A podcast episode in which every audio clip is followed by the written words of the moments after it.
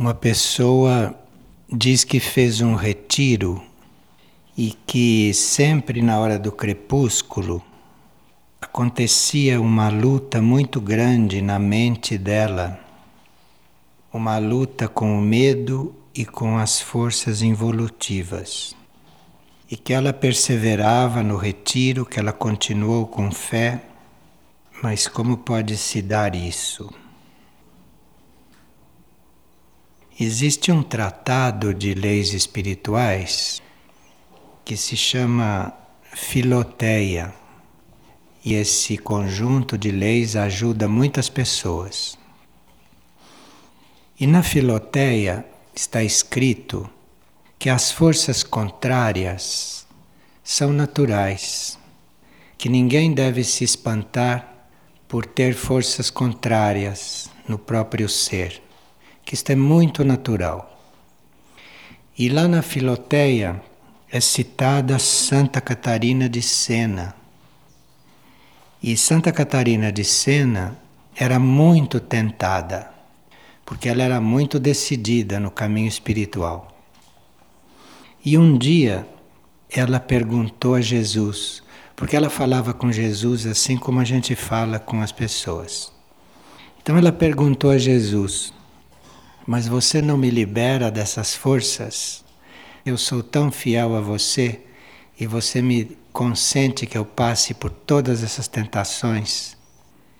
Aí Jesus disse para ela que ele não estava observando as forças contrárias que a tentavam, que ele estava observando a atitude dela diante das forças contrárias. E que se não fosse as forças contrárias, que ela não podia treinar tanto a resistência às forças contrárias e que o espírito dela não ficaria tão forte. E lá na Filoteia se cita também Francisco de Assis, Paulo de Tarso, porque nós sabemos só do lado positivo, mas não sabemos que lutas eles tiveram e o que acontecia dentro deles enquanto eles eram tão decididos. Então, essas forças contrárias não só são naturais no ser humano, são comuns, como são um elemento de crescimento, dependendo de como a gente está diante delas. Então, se a gente vai fazer um retiro e na hora do crepúsculo começam a acontecer muitas coisas, depende de como você fica diante disto. Aí é que o retiro se torna bom. Não é quando essas forças se retiram que você dorme tranquilo o dia inteiro, a noite inteira. Isto pode não ser tão bom quanto se essas forças vierem justamente na hora do retiro e você conseguir ser o que é, apesar delas. Aí é que o retiro foi bom. E aqui outra pessoa diz que quanto mais ela aspira ao alto, mais fica emaranhada no egocentrismo. E nessa mesma situação, sendo tão egocêntrico, nós podemos querer ser usados no serviço do plano? Bem, uma parte desta pergunta já foi respondida pela outra, mas o ego também é uma coisa natural, né? Quem é que não tem ego antes da quarta ou quinta iniciação? Então, o ego também é uma coisa natural e enquanto o egoísmo fala, e enquanto a gente continua egoísta, continua egocêntrico, é preciso aspirar tranquilamente a caminhar. Então o ego fica manifestando o que ele é e você, como consciência, continua aspirando a entregar este ego a ser o que você é nos planos mais elevados. Se o ego insiste muito e se você continua no seu propósito, é sinal que você está sendo guiado. E quando a gente é guiado, o ego insiste bastante. O ego procura tirar você do seu propósito, com tantas artimanhas que ele tem, que ele possui. Uma boa coisa para nós lembrarmos, enquanto o ego começa a emergir, quando a gente não quer mais, uma das coisas que a gente pode se lembrar é que nós temos esta impressão, temos esta ilusão de que somos um ego separado, porque ainda nós não conscientizamos que fazemos parte de um destino único e que o nosso destino superior já está traçado. Então, por mais que o ego incomode, por mais que o ego fale, tenha a sua importância ainda, seria preciso que a gente não esquecesse que o nosso destino maior de retorno à nossa casa, de retorno ao plano cósmico, que esse destino maior é infalível, que este destino maior se cumpre custe o que custar. Então, por mais que o ego resiste, por mais que outras coisas aconteçam, a gente fica pensando neste destino maior, que mais cedo ou mais tarde se cumprirá. Existe um único destino para todos os seres e nós fazemos parte deste destino. É justamente o ego que começa a falar que nós temos um destino próprio e que ele quer dirigir este destino. Mas você se veja dentro desse destino único, que é para todos é o mesmo, e que todo o resto é um jogo. Esse próprio ego aí é um jogo. Isto é um jogo de forças. Isto dura até certo ponto, mas depois cede, depois é absorvido.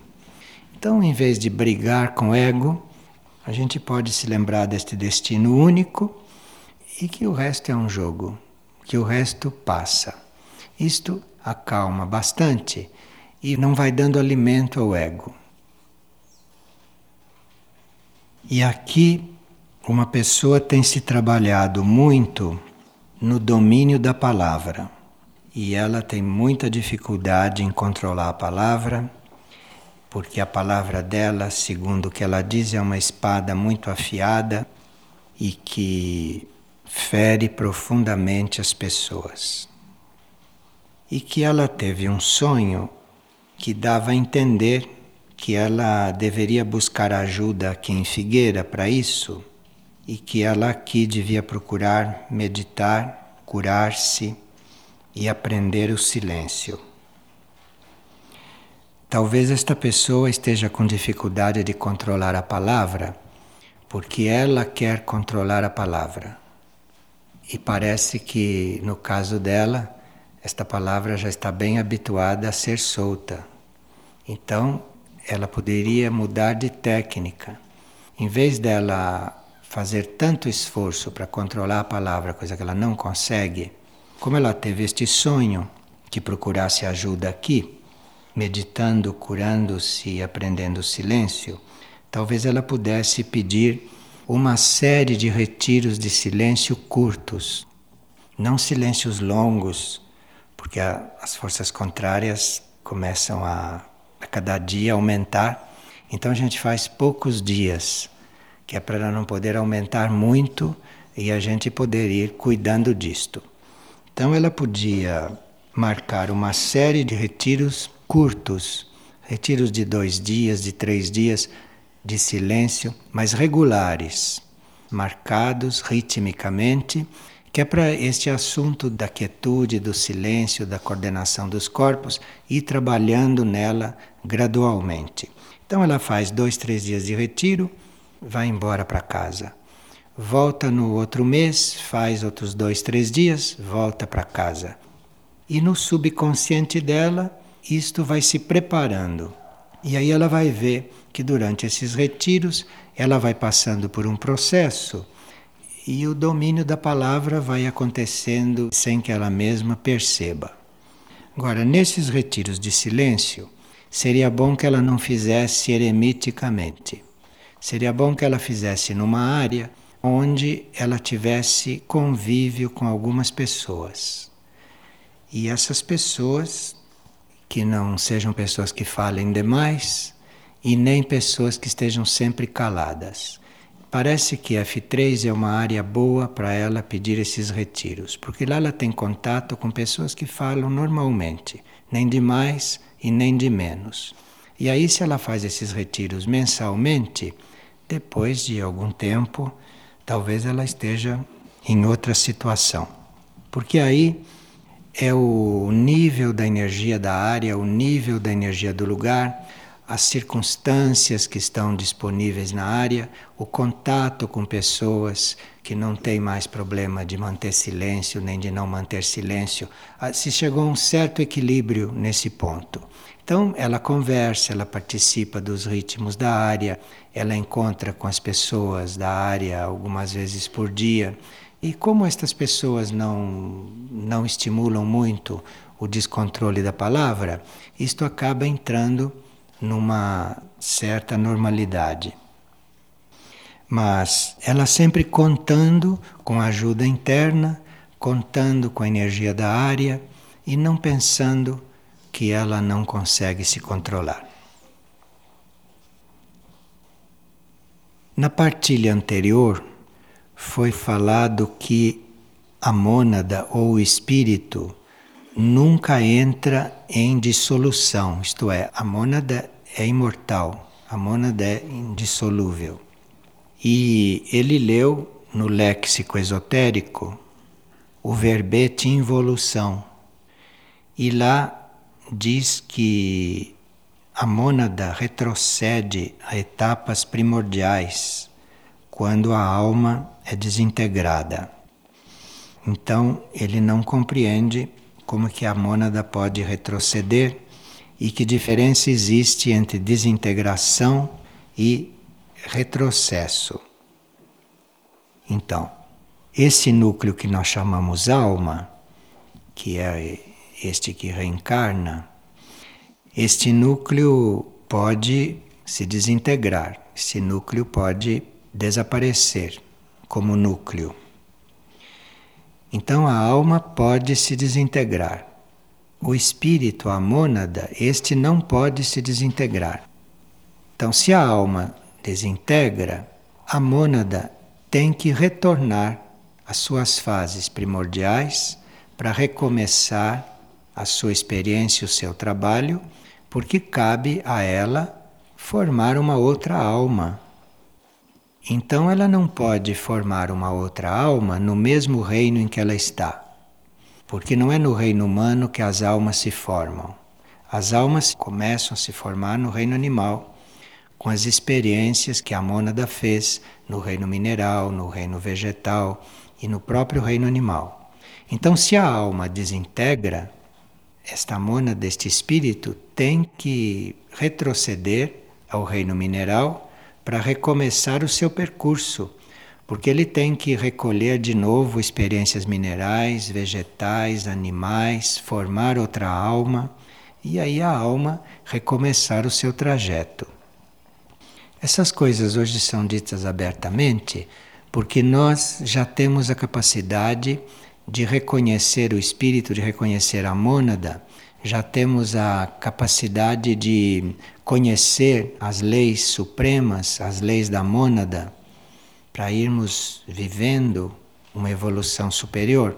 Então, sabendo que nós somos imortais, que nós somos intocáveis lá na mônada, nós já temos estrutura psicológica e mental para saber que a alma se desintegra, para saber que a alma se perde, pode se dissolver. Porque nós já temos uma base mais alta em que pensar, já temos um núcleo mais profundo com o qual nós podemos fazer contato.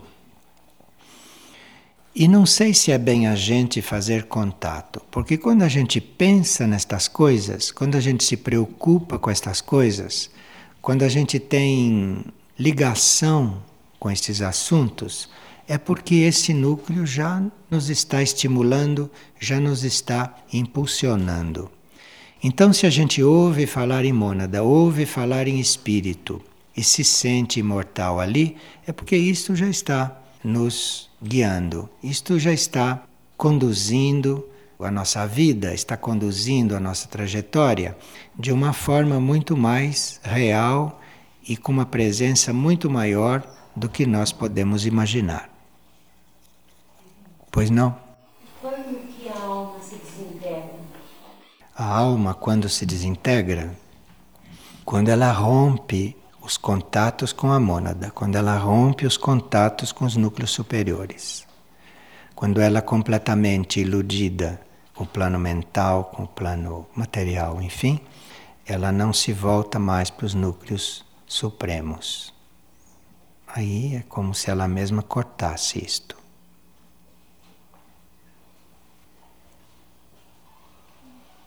Como fica o alinhamento da alma quando a ciência atual utiliza manipulação genética e clonagem na criação de um corpo humano? A alma, o espírito, será afetado negativamente por este processo de transformação antinatural? O planeta Terra ainda não é um planeta confederado, isto é, não conta ainda com uma rede etérica, com um nível etérico que lhe permita receber impulsos diretamente de conselhos. O planeta Terra não pode receber uma, um impulso diretamente de uma área muito elevada e muito pura. O planeta Terra também ainda não pode contatar leis superiores de evolução diretamente. Então, a renovação dos reinos que habitam este planeta, toda a evolução aqui neste planeta, ela depende de vários níveis intermediários. Então, quando um setor do plano evolutivo começa a emitir para a Terra os impulsos para que o sistema de reprodução aqui mude, se transforme, o impulso é que este processo de reprodução aqui na superfície deve se transformar. E o impulso vem para que o processo se transforme. Acontece que esse impulso não penetra aqui diretamente, porque a Terra ainda não tem um etérico que possa receber isto diretamente. Então, este impulso, que é de mudar o sistema de reprodução aqui, vem. E quando entra neste etérico impuro, e quando passa pelos diferentes canais de transmissão, acaba chegando aqui na ciência atual, que é outra ciência desnorteada, e é interpretado como clonar, manipulação genética. Então, o impulso original de que o sistema de reprodução não é para continuar como é, isto é puro, isto vem de um nível real. Mas quando entra na Terra, isto é interpretado de todas as formas possíveis, dada a heterogeneidade das forças que existem aqui e das consciências que existem aqui e dos grupos que trabalham aqui em nível bem de comando, em nível bem de orientação. Então, qualquer coisa que venha de um plano puro, quando entra na Terra, está sujeito a que acontecer o contrário. A Terra deve ser um planeta confederado num próximo ciclo, isto é, a Terra deve ter esta rede etérica sua em tal condição que ela possa entrar em contato com estes impulsos diretamente. Hoje na Terra, se não fosse a presença da hierarquia espiritual, todos os impulsos poderiam aqui ser interpretados ao contrário. Como a grande maioria é interpretada ao contrário. Mas, através da hierarquia, porque a hierarquia não vive neste etérico terrestre. A hierarquia vive no astral cósmico, no mental cósmico. Então, a hierarquia espiritual da Terra já está num nível além do etérico. Então, esta hierarquia possibilita que nós tenhamos esses impulsos mais adaptados à nossa compreensão atual e que a gente não saia tanto da lei superior. e que a gente não se afaste tanto dos impulsos originais. Então, aqui na Terra, a ciência teria que mudar bastante para não fazer coisas como clonagem ou como manipulação genética. Isto é natural que a ciência faça, porque a ciência não está em contato com esses impulsos e até uma, o impulso chegar no âmbito científico atual, ele passa por tantas forças contrárias que na ciência é normal que aconteça o que acontece. O impulso, quando vem, não vem para um setor só. Então, se vem um impulso de um núcleo superior do plano evolutivo, quando esse impulso vem para a reprodução da espécie mudar, não ser mais como é, este impulso não vem só para a ciência. O impulso vem para a ciência, o impulso vem para a arte, o impulso vem para a filosofia e o impulso vem para a tendência religiosa essencial que todos têm. E no ser humano, na alma, qualquer impulso que chegue teria que ser visto de um ponto de vista científico, de um ponto de vista da harmonia, da arte, da filosofia, da religião. Se é visto só do ponto de vista científico, boa coisa nunca pode dar. E como a ciência hoje desconhece tudo que seja não estritamente científico, a ciência terá que ficar bastante fora de caminho por um tempo ainda. A ciência sozinha não resolve nada, porque a ciência tem que encontrar as revelações e tem que chegar a um conhecimento da essência das coisas, da essência dos seres. Então a ciência não pode usar só tecnologia, só experiências materiais para ser ciência. Ela teria que contatar as coisas de outras formas, também através da arte, da harmonia, através da filosofia, através da religiosidade, senão ela fica uma ciência material. Ela consegue clonar um indivíduo, mas naquele indivíduo vão ficar faltando tantos fatores que a ciência prática que a ciência material, que a tecnologia não pode resolver. Então, para fazer um indivíduo, para um indivíduo encarnar, para a espécie se reproduzir, precisam muitos outros setores da vida além da, do setor científico. Precisa que o espírito, que a mônada esteja coligada com aquilo que está acontecendo, precisa que haja harmonia, colaboração com outros seres construtores, não são só os seres humanos que estão fazendo aquela criatura. Então, na criação de um indivíduo, não entra só o pai e a mãe com aqueles elementos físicos deles, com aqueles componentes que se, que se completam e que se. Não entra só aquilo. Isto é a coisa mais externa.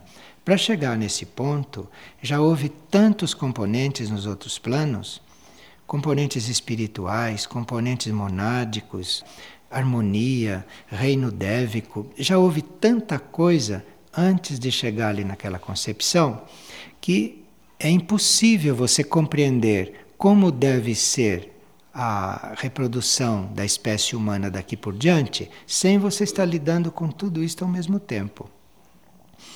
Então, clonagem e esta manipulação genética que estão fazendo, tudo que estão fazendo no ramo científico, é apenas um setor de uma determinada obra criativa no qual faltam todos os outros setores e faltando todos os outros setores e faltando a iluminação da hierarquia, a ciência pode até captar alguma técnica que existe, porque a ciência não inventa nada, a ciência apenas capta uma coisa que já existe.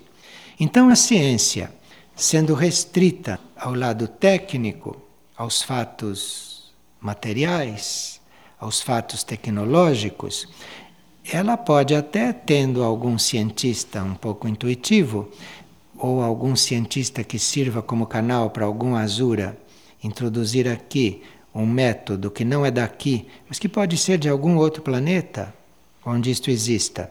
Então introduz isto aqui para confundir as coisas aqui e para retardar a nova forma de procriação, que não é clonagem e nem é especulação genética.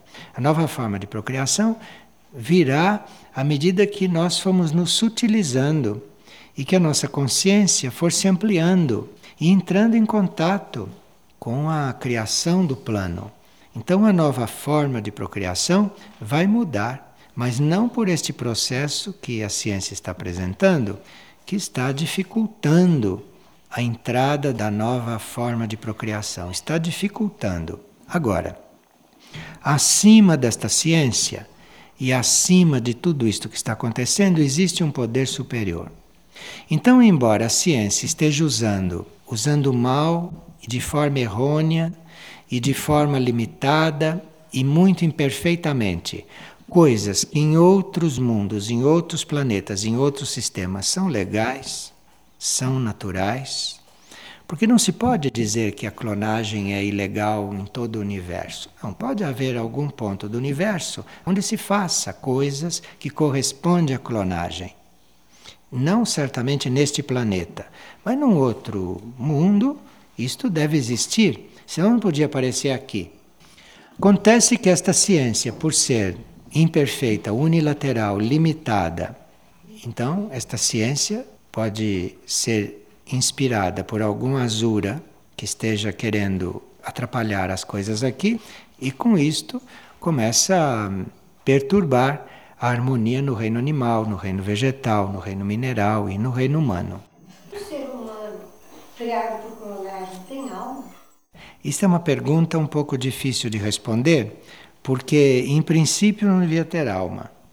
Mas como existe uma força superior acima de tudo isto, embora seja um processo completamente fora da lei da encarnação das almas neste planeta, então, mesmo sendo uma coisa totalmente fora da lei da encarnação das almas, ali um poder superior pode introduzir uma alma ali.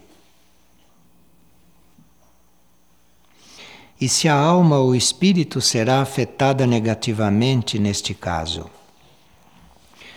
As almas e as mônadas estão em tão diferentes graus evolutivos, as almas estão em tão diferentes processos, e para uma alma pode ser até uma forma de oportunidade estar diante de um ser feito assim. Agora, tudo o que acontece no campo científico aqui, nós temos que estar muito atentos, porque faltam todos os outros setores aí que colaboram com qualquer realização. Porque é uma ciência não iluminada. Se nós estudamos o, o sétimo raio, se nós estamos próximos da energia do sétimo raio, procurando a ordem interna, procurando a harmonia interna, buscando o ser interior, sabendo que mais cedo ou mais tarde isto acontece, que é uma questão de tempo. Tudo isso é o sétimo raio. O sétimo raio é tão seguro que não tem dúvida de nada no sétimo raio. Então você sabe que a sua luta para encontrar o eu superior, a sua luta para construir essa harmonia interna, que toda essa luta é ilusória, porque o seu destino é chegar ali. Então precisa ficar bem nesta energia do sétimo raio. Todos nós somos deuses em essência, de forma que mais dia, menos dia, isto vai se revelar. Então precisa invocar este sétimo raio para atravessar este período transitório com harmonia e sempre coligado com o mais alto. Então, em se tratando de situações tão delicadas, qual é a melhor estrutura para se manter ordem, harmonia e eficiência no grupo. De início, nós poderíamos considerar que não é possível no serviço espiritual nós separarmos a estrutura interna da externa. A estrutura externa deve ser um reflexo daquela ordem, daquela harmonia e daquela intenção, daquela aspiração que existe nas pessoas. A estrutura externa tem como base que a sustenta a distribuição das tarefas. Então, aqui, os programas, as necessidades que têm que ser supridas, contam com uma distribuição de tarefas inteligente, com uma distribuição de tarefas que considere a intenção de cada indivíduo para que a na tarefa e naquilo que ele faz, possa fluir livremente a vocação dele, a intenção dele, o desejo que ele tem de servir. Isto do ponto de vista externo do trabalho. Agora, do ponto de vista interno, a estrutura é baseada numa cadeia hierárquica de almas e de mônadas que devem estar presentes na vida do indivíduo, que devem estar irradiando para tudo aquilo que o indivíduo faz. Porque se não há esta hierarquia, estas almas e essas mônadas bem sintonizadas com aquilo que se está manifestando, não é possível um equilíbrio suficiente. Isto é, as coisas não se colocam em total harmonia e nos seus devidos lugares. Então, quem distribui as tarefas e quem organiza os ritmos externos tem que estar muito em contato com o seu próprio nível interior para ali dentro haver a comunicação com o nível interno dos demais que estão se apresentando e que estão disponíveis para aquelas tarefas. Então é como se houvesse uma necessidade externa, mas a organização e a distribuição na realidade se dá dentro, se dá nesta hierarquia de almas e de mônadas. E então, se isto é feito em correta sintonia, se se tem presente essas duas realidades, essa estrutura externa, que é a necessidade prática, e a estrutura interna, que é esta hierarquia de mônadas e de almas, de seres interiores, se se tem isto presente durante o tempo em que se trabalha, em que se está reunido e agindo, existem grandes possibilidades de haver harmonia, equilíbrio e correção naquilo que se faz. Agora, a estrutura não é feita só disto. A estrutura também está na dependência da elevação da consciência nos colaboradores. Os colaboradores, sejam quem forem, ou estejam no estado em que estiverem, ou tenham as aptidões que tiverem, isto não importa. O importante é que a consciência deles esteja no melhor ponto, para não se perder tempo com coisas que eventualmente normalmente a pessoa manifesta na sua vida, nos seus ritmos pessoais. Mas em um ambiente assim, em um grupo espiritual ou em um centro espiritual, no qual a hierarquia das almas está presente, se nós outros nos colocamos no nosso nível mais elevado, isto é muito importante, porque aí esta conjuntura vai fazer com que os nossos aspectos pessoais normais, o nosso temperamento, as características dos nossos corpos, esta consciência elevada e esta conjuntura que se forma vai transformando isto E nós acabamos tendo a possibilidade e a oportunidade até de manifestar uma outra forma de ser. É muito interessante observar isto. Isto não é com todas as pessoas, mas muitos já notaram que quando eles vêm entrando para cá, quando eles atravessam o limite daqui, qualquer coisa neles muda. Até a forma deles se expressarem, deles se comunicarem com os outros muda.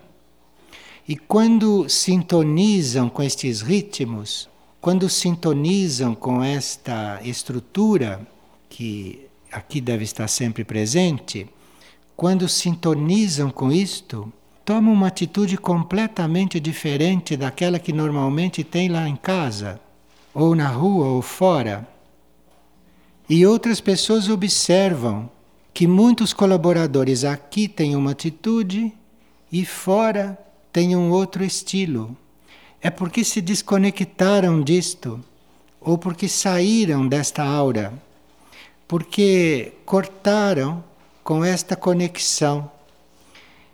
Sobre essas estruturas espirituais, há sempre uma energia muito especial que vem da hierarquia e do plano evolutivo, há sempre uma estrutura muito especial e quando nós entramos naquele âmbito, nós conseguimos uma como que uma graça especial também.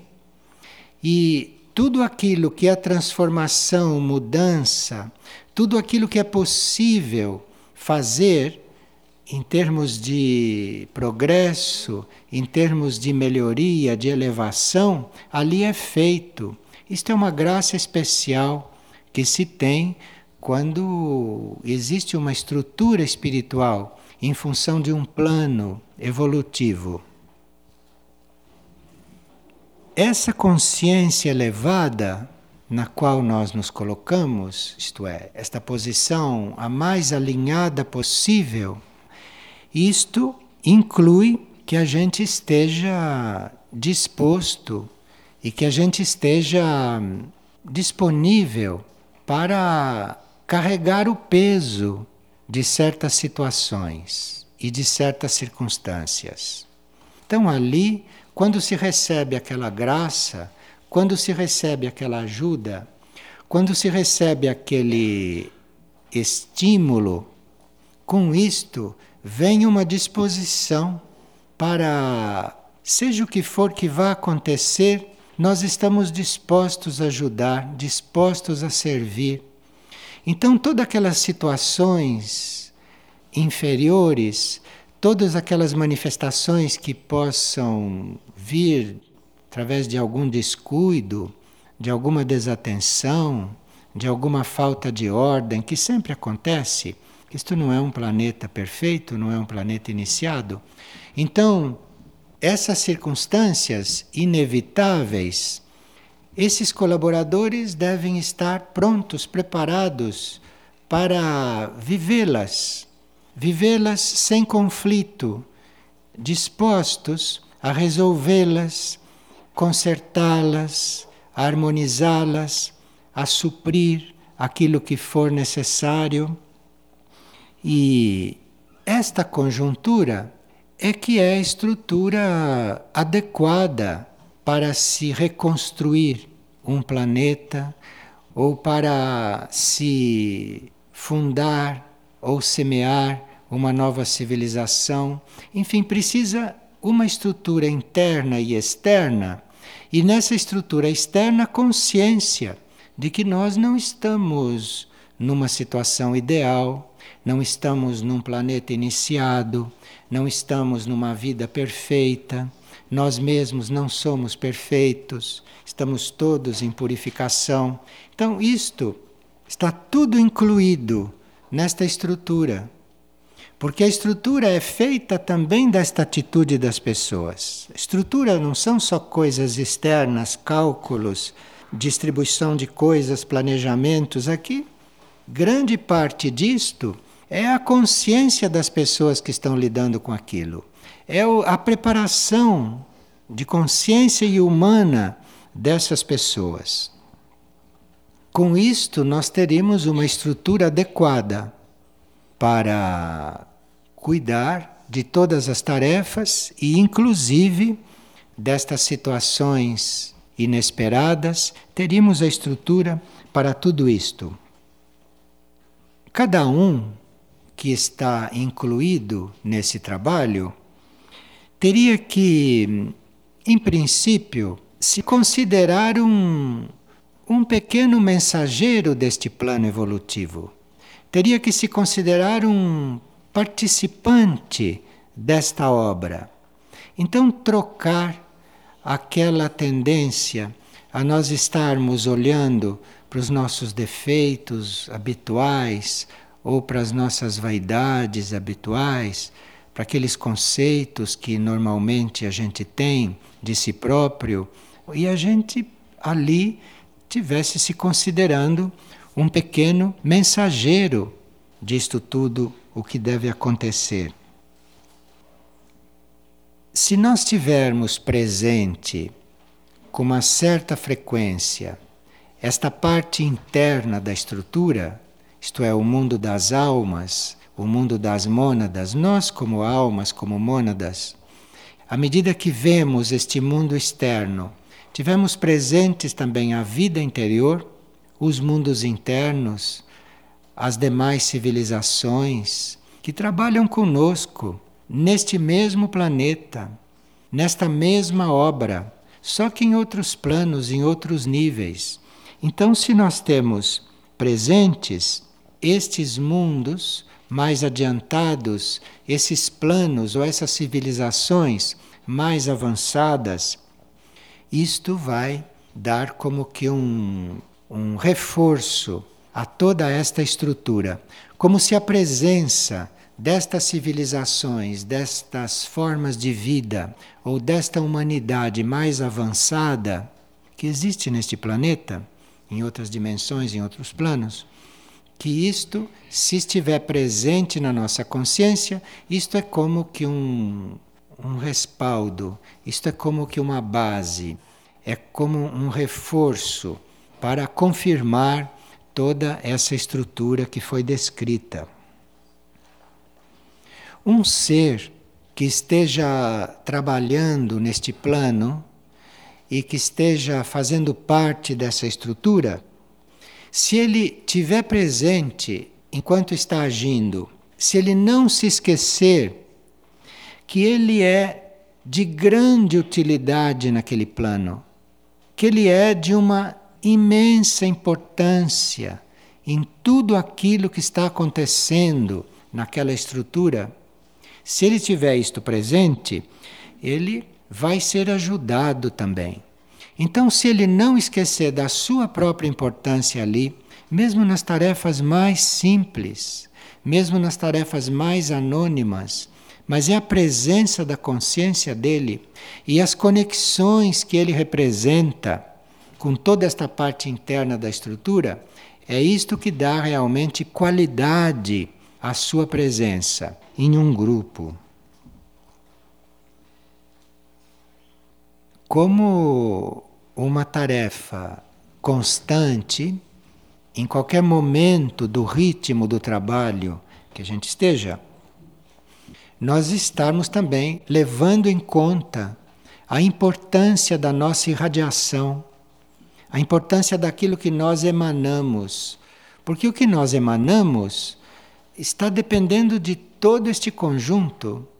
Se nós estamos bem sintonizados neste conjunto, a nossa irradiação é aquilo que dá o toque final em toda esta realização, em toda essa estrutura, em todo este trabalho e em toda a manifestação desta tarefa. Em geral, na vida prática, nós levamos muito em conta a limpeza das nossas roupas, não é? A limpeza das casas, a ordem dos ambientes. Nós levamos em conta também a nossa higiene pessoal. Isto tudo é muito importante, mas isto é a mínima parte da história.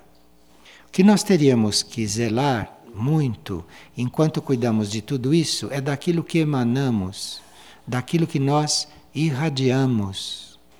Principalmente esses que cuidam de pacientes, estes que são da central de atendência, ou mesmo os da equipe de ação imediata que tem contato físico com pessoas, que socorrem pessoas, a higiene pessoal, a ordem pessoal, tudo isto que se cuida bem normalmente, bem naturalmente, isto é uma pequena parte da coisa e nós teríamos que estar muito atentos para aquilo que estamos irradiando, para aquilo que estamos emanando.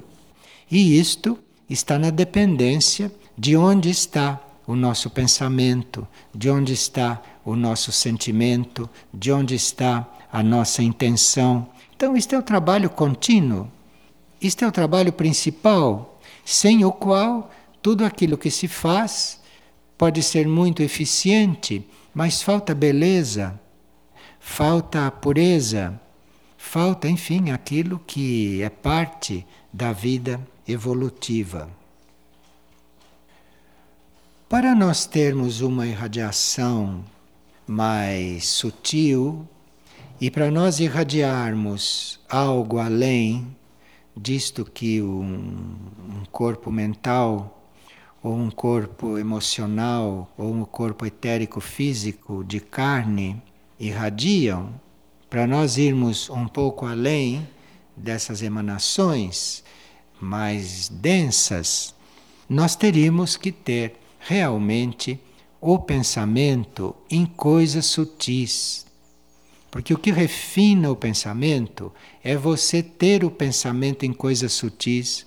Então, nós estamos numa vida externa que tem as características de uma vida material, mas nós temos que ter presente a vida interna, a vida sutil, porque isto afina o pensamento, regenera o pensamento, isto dá ao corpo mental uma outra irradiação. Se nós entramos nesta intenção de colocarmos a nossa mente, o nosso pensamento em coisas sutis, isto é, em vez de eu considerar só o meu corpo de carne, só como eu me visto, como eu ando, como eu me comporto, mas se eu me considerar também uma alma, se eu me considerar um espírito, se eu me considerar um ser imortal que vive em vários planos, eu vou ter a possibilidade de estar aqui tratando com as coisas predestinadas, como neste momento há muitas coisas da purificação da terra, há muitas situações predestinadas a acontecerem, eu vou estar diante deste destino básico com muito mais tranquilidade, com muito mais harmonia e com muito mais capacidade de lidar com toda e qualquer situação. Todo este conjunto diminuiria muito nós termos que estar lidando com consequências de coisas que fizemos ou que se faz erradas. Vai diminuir muito a energia que se coloca vai ser necessária menos energia para recolocar coisas em ordem, para consertar coisas, para ajustar coisas que não foram bem feitas. Isto dá um impulso também muito grande ao trabalho. Enfim, isto é uma estrutura que se precisa criar ou que se precisa manter para se levar esses processos a um termo suficiente para estes tempos que correm.